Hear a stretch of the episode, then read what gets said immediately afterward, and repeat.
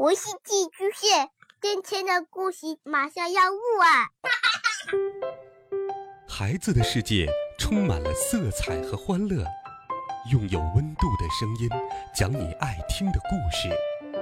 白杨叔叔和大明的晚安故事。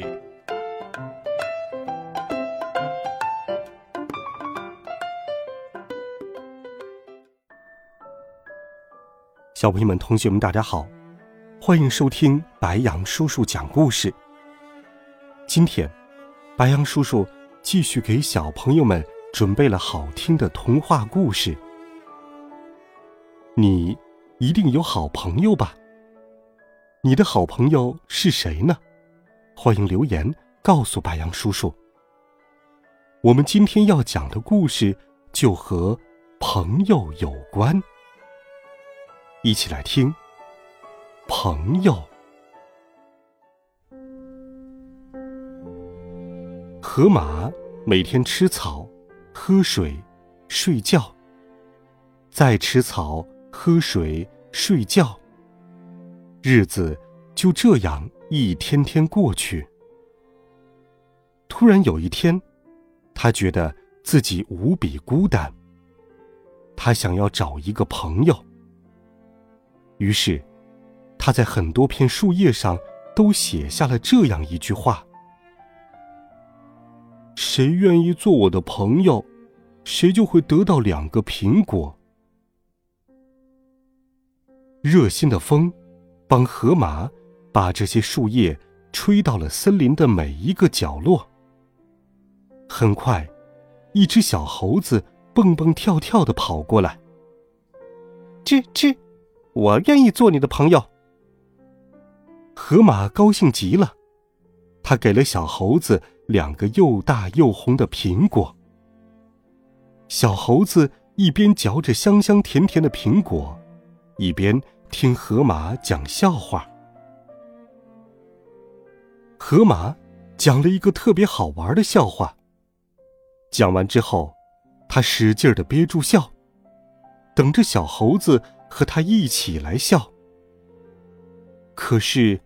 等啊，等啊，等的河马都觉得没意思了，小猴子的笑声还是没有出来。难道是我讲的笑话不好笑吗？河马难过的想。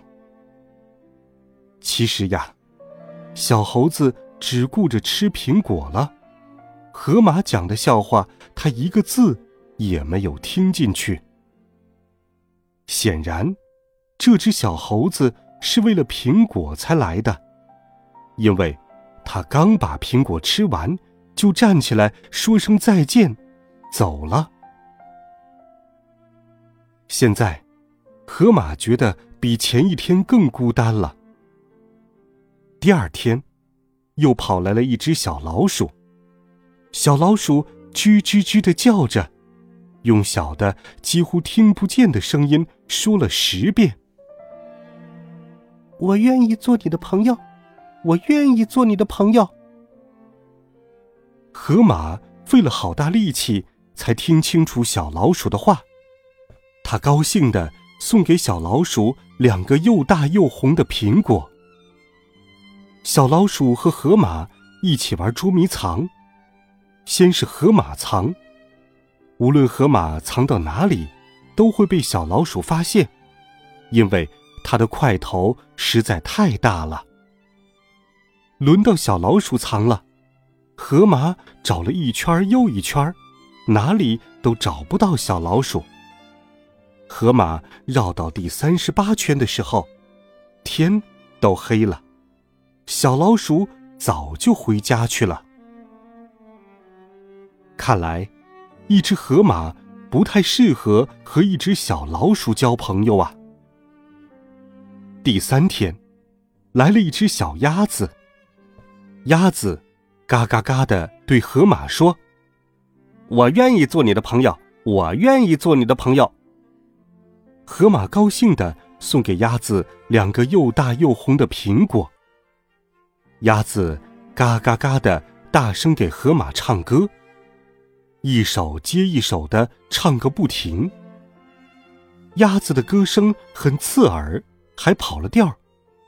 可他却觉得自己的歌声是世界上最美妙的。他陶醉在自己的歌声里，根本不理会河马的感受。终于，把鸭子送走了。河马觉得头都快爆炸了。唉，鸭子的心里只有他自己，根本装不下一个朋友。就这样，河马的苹果一天天变少，却始终没有找到一个朋友。最后，他一个苹果也没有了。唉，没有了苹果，也没有朋友。河马难过的叹了一口气，觉得自己的心就像被风吹落的叶子，没招没落。于是，他走进河里，把全身都浸没在泥水里，只露出了脑袋，在太阳底下暖洋洋的晒着。河马觉得。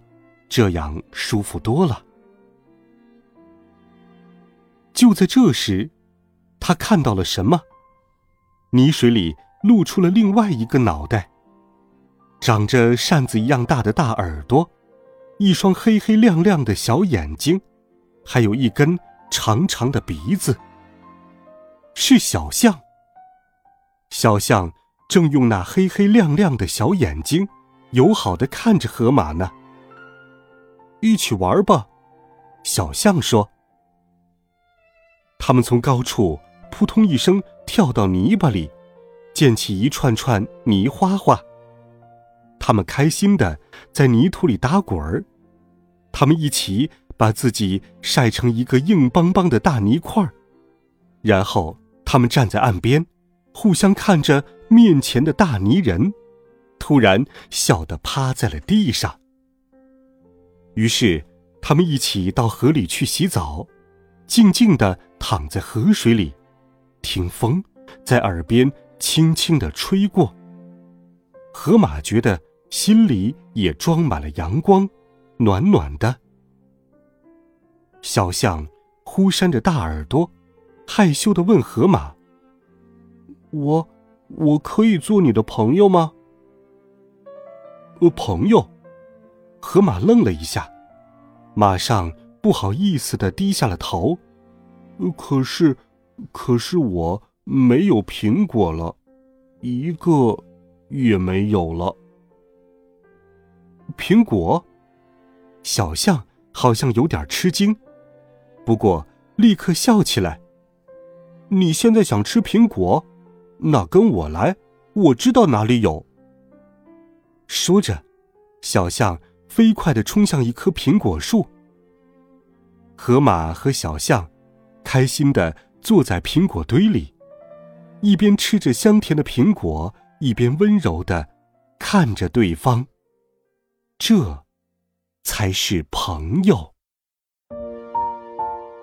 好了，孩子们，这个故事白杨叔叔就给你讲到这里。